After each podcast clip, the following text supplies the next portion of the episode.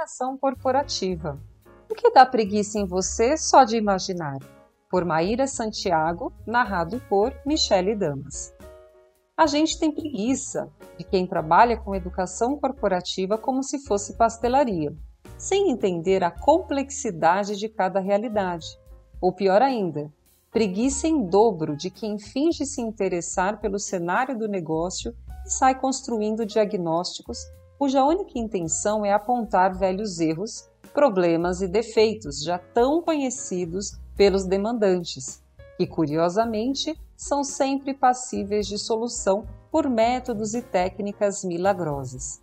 A gente tem preguiça, mas muita mesmo, de quem reproduz milimetricamente a mesma abordagem anos a fio, repetindo os mesmos exemplos, as mesmas situações, as mesmas piadas. Embora diga que o mundo mudou, a aula requentada é servida dia após dia.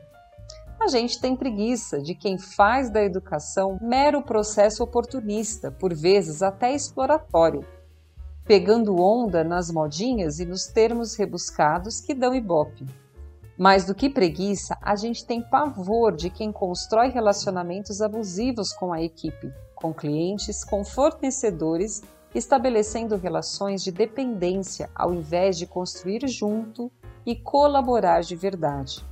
A gente tem preguiça dessas de ficar prostrado de quem se apropria integralmente dos resultados que são, no fundo, produzidos por uma infinidade de ações que contam com tanto empenho e esforço de diversas áreas e iniciativas como se fossem unicamente decorrentes de uma aula show repleta de falsas fórmulas mágicas.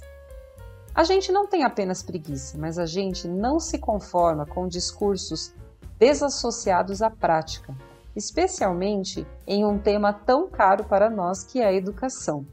Dizer uma coisa e fazer outra é tão flagrante que fica até feio.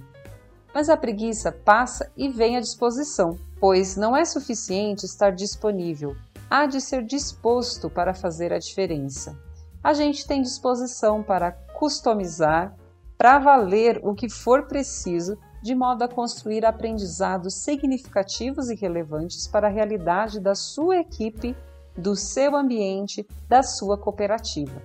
A gente tem disposição para aprender o que é importante no seu negócio, quais são os aspectos mais representativos do seu planejamento estratégico, o que demanda suporte da educação para clarificar a cada colaborador sua responsabilidade, assumindo a justa parte que lhe cabe.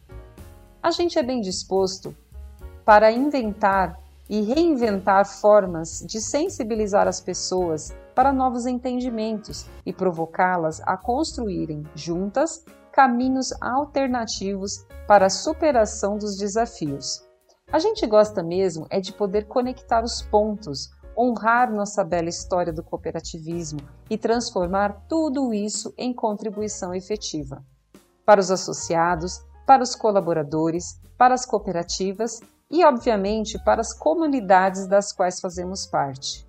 Porque, para nós, propósito não é modinha, é parte do DNA de nosso modelo. Cooperativas nascem de necessidades conjuntas. Ao olhar para nossos pontos de partida, fica simples compreender o que nos trouxe até aqui. Não com saudosismo, mas com gratidão e responsabilidade ante o legado recebido.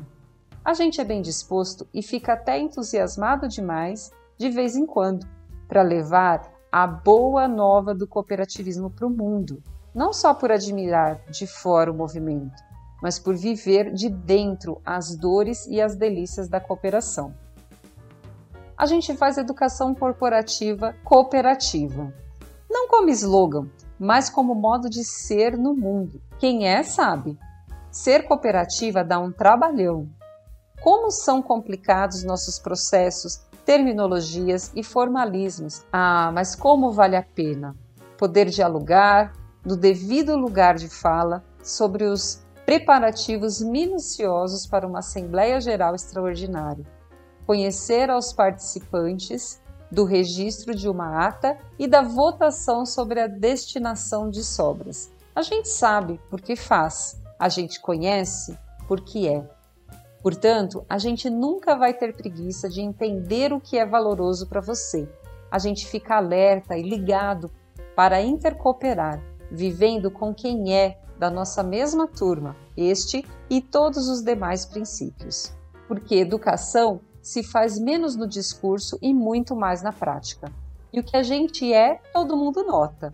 Não dá para disfarçar. Aliás, a gente também tem preguiça de quem floreia demais as coisas.